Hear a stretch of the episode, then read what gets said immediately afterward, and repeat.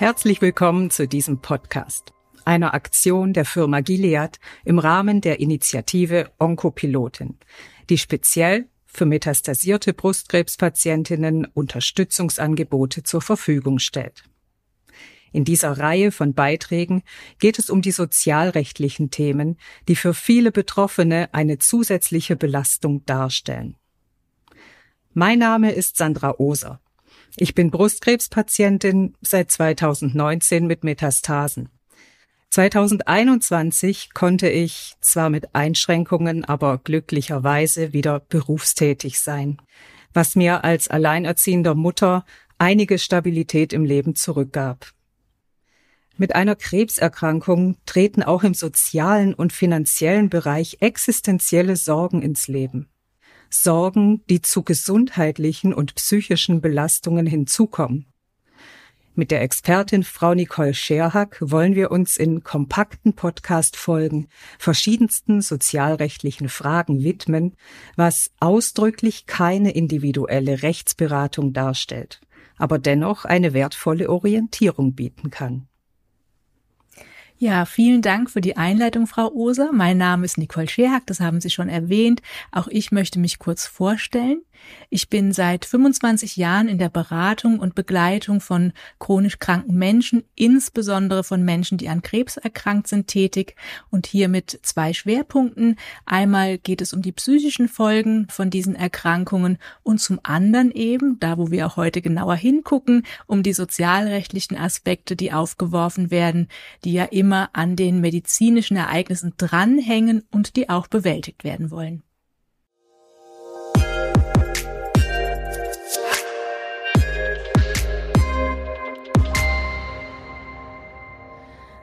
In der heutigen Episode setzen wir uns weiter mit dem Thema Krankengeld und Kostenübernahme auseinander. Ähm, da ist es ja oft so, dass für Metastasierte nicht so die idealsten ähm, Bedingungen sind, um eine Reha zu beantragen, weil es die Angebote manchmal nur schwer zu finden gibt. Das kriege ich so mit, wenn wir uns in Patientenkreisen unterhalten. Aber welche wichtigen Kostenübernahmemöglichkeiten sollten Betroffene denn unbedingt kennen?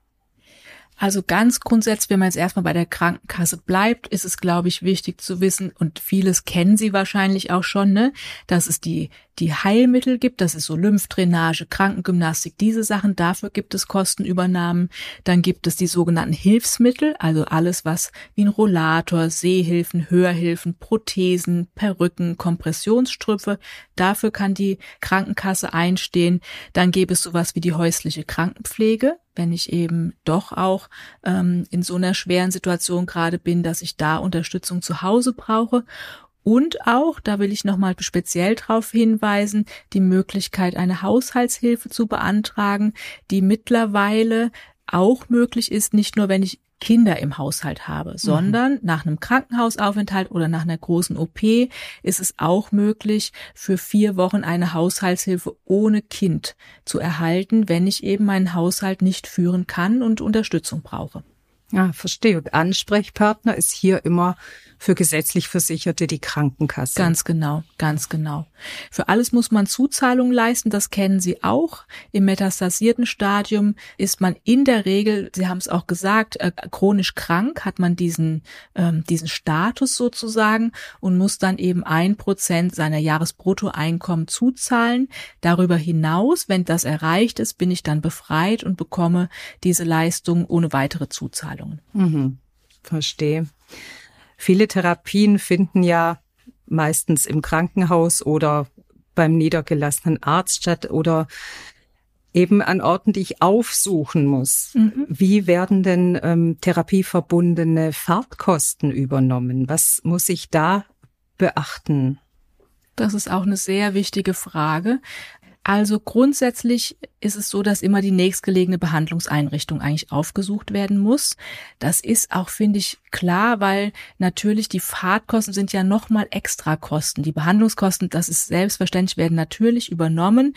Bei den Fahrtkosten wird schon manchmal geguckt, dass es wirklich die nächstgelegene Einrichtung ist. Das wird aufgeweicht, wenn ich zum Beispiel sage, ich muss in diese Klinik, weil sie eine besondere Expertise hat, oder wenn ich zum Beispiel an der Studie teilnehme. Dann gibt's da nochmal Besonderheiten, aber ansonsten wäre es immer die nächstgelegene Einrichtung.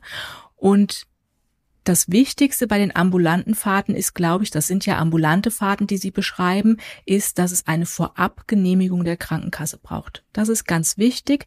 In den allermeisten Fällen kümmern sich die Praxen drum, weisen einen auch darauf hin, geben einem die Verordnung mit und sagen einem das auch. Aber auch, dass Sie es mal gehört haben, also es muss eine Vorabgenehmigung vorliegen. Ausnahmen gibt es nur für die Frauen unter Ihnen, die ähm, einen Schwerbehindertenausweis haben mit einem Merkzeichen, nämlich dem Merkzeichen AG für außergewöhnlich gehbehindert, die blind sind oder das H für hilflos haben.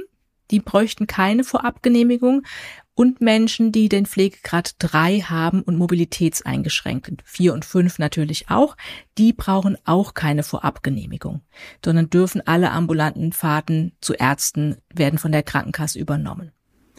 Und diese Vorabgenehmigung, wie hole ich mir die ein? Habe ich dann bereits die Verordnung oder den sogenannten Taxischein?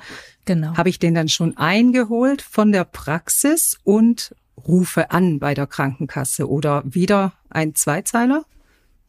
Also das können Sie, Sie schicken das dann an die Krankenkasse. In der Regel ist es so, dass die Krankenkasse sich bei Ihnen auch meldet. Manche Krankenkassen haben dann eigene Fuhrunternehmen, mit denen sie sie zusammenbringen. Andere sagen, suchen Sie sich ein Taxi. Das ist dann sehr unterschiedlich. Aber im Grunde genommen erstmal die Verordnung bekommen Sie in der Praxis. Sie schicken sie zu Ihrer Krankenkasse und dann meldet sich die Krankenkasse bei Ihnen entweder, dass Sie sagen, okay, fahren Sie und kümmern Sie sich drum, suchen sich ein Taxiunternehmen oder es gibt Vorgaben, an die ich mich dann halten muss und manchmal sogar so, dass Sie sagen, rufen Sie den Herrn so und so vom Taxiunternehmen so und so an und machen Sie mit dem Termine aus.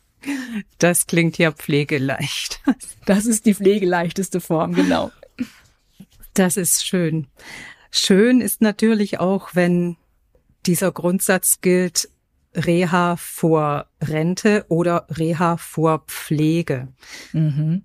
Wenn ich auf das Thema Reha-Kosten komme, was muss ich hier im Hinterkopf behalten? Werden Reha-Kosten für Metastasierte, die gar schon berentet sind, überhaupt übernommen? Das ist eine schöne Frage, weil ähm, ganz viele Menschen dann sagen, ah, ich krieg ja keine Reha mehr, ich bin ja schon ne, berentet. Das stimmt so nicht, ja. Also im Umfeld von einer Krebserkrankung hat man Anspruch auf Reha. Es ist sehr schön, dass da die Sozialdienste in den Krankenhäusern so gut unterstützen, ja, und auch ähm, die, die Krebsberatungsstellen. Und auch Rentnerinnen haben Anspruch auf eine Reha. Sie haben die Schlüsselbegriffe schon genannt, nämlich Reha vor Pflege. Und in dem Zusammenhang. Und ähm, es geht immer darum, kann man meine Situation stabilisieren? vielleicht sogar verbessern, aber vor allem es reicht auch zu sagen, es stabilisiert meine Situation und verhindert oder hält weitere Pflegebedürftigkeit auf und dann habe ich durchaus Anspruch auf Rehabilitation. In der Ersterkrankung, das kennen Sie wahrscheinlich alle, da war es ja so, man hat Anspruch auf die AHB, dann im ersten Jahr auf eine Reha und wenn man große Beeinträchtigung hat, hat man nochmal im Rahmen einer Zwei-Jahresfrist Anspruch. Mit der Metastasierung beginnt eine neue Zwei-Jahresfrist. Und danach, wenn ich eine Reha hatte, hat man bei medizinischer Notwendigkeit alle vier Jahre Anspruch auf eine Reha. Es muss natürlich medizinisch notwendig sein und ähm, Genau, aber man kann den Antrag dann stellen. Und das gilt alles auch, obwohl ich mich ja als metastasierte Patientin in andauernder Behandlung befinde. Das ist ja sozusagen eine Akutbehandlung für immer. Mhm, mhm, mhm. Also man muss natürlich gucken, was für eine Behandlung erhalten Sie gerade. Ist die in der Reha fortführbar? Das gibt's ja aber ganz oft, ja. Und ich glaube, Sie hatten es einleitend mal gesagt, das ist auch wichtig. Ähm, Weil einer der Hauptwiderspruchsgründe, die Frauen einlegen, ist, komme ich in die richtige Klinik? Mhm. Und ich würde immer empfehlen, tatsächlich auch die Wunschklinik schon im Antrag anzugeben und auch zu schauen, das ist das, was Sie vorhin sagten, ähm, auch zu schauen, ist es eine Klinik, die wirklich auch mit der metastasierten Situation sich gut auskennt zum einen, weil dann eben auch viele Mitpatientinnen sind, mit denen ich mich austauschen kann, was ja schon sehr hilfreich auch ist. Und zum anderen, weil ich dann auch weiß, da gibt's die Expertise genau für die Situation, in der ich mich befinde. Das ist unheimlich wichtig und wirklich noch ein Ziel, das gut zu verfolgen wäre. Mhm, mh, mh. Wenn ich ähm, an meiner Gesundheit arbeite, aber ergänzend zu meinem Leben ja auch noch das Finanzielle im Hinterkopf habe. Mhm. Was für ähm, ergänzende Leistungen gibt es denn? Welche Lebenshaltungssicherungen ähm, haben Sie da noch für uns als mhm. Tipp? Also, wenn man im Krankengeldbezug ist, läuft das Krankengeld natürlich weiter, es sei denn, der Kostenträger würde sich ändern und die Rentenversicherung wird zuständig. Dann wäre es so, dass man eben Übergangsgeld von der Rentenversicherung erhält.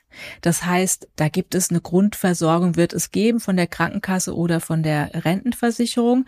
Ansonsten können Kosten für eine Haushaltshilfe, falls das gebraucht wird, daheim übernommen werden. Es werden die Fahrtkosten übernommen, auch Kinderbetreuungskosten können übernommen werden. Also da gibt es doch relativ viel.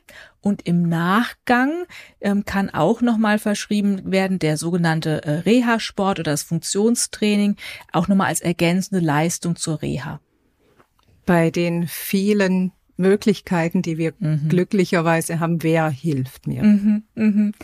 Also es gibt verschiedene Anlaufstellen. Ich muss noch mal sagen, die Krebsberatungsstellen sind da schon einfach super fit, weil das ist denen ihr tägliches Geschäft, Reha zu machen. Wenden Sie sich unbedingt, wenn Sie im Krankenhaus sind, an den Sozialdienst dort. Auch die sind natürlich sehr geübt im Einleiten von solchen Reha-Maßnahmen. Man kann noch mal gucken, wenn man zu Hause ist und das Ganze aus der ambulanten Situation heraus macht, dann gibt es in Deutschland die sogenannten EUTBs. Das nennt sich ergänzende unabhängige Teilhabeberatung, EUTB. Die finden Sie im Internet auch mit der jeweiligen Stellen vor Ort. Ähm, die sind genau dafür auch zuständig für die Reha.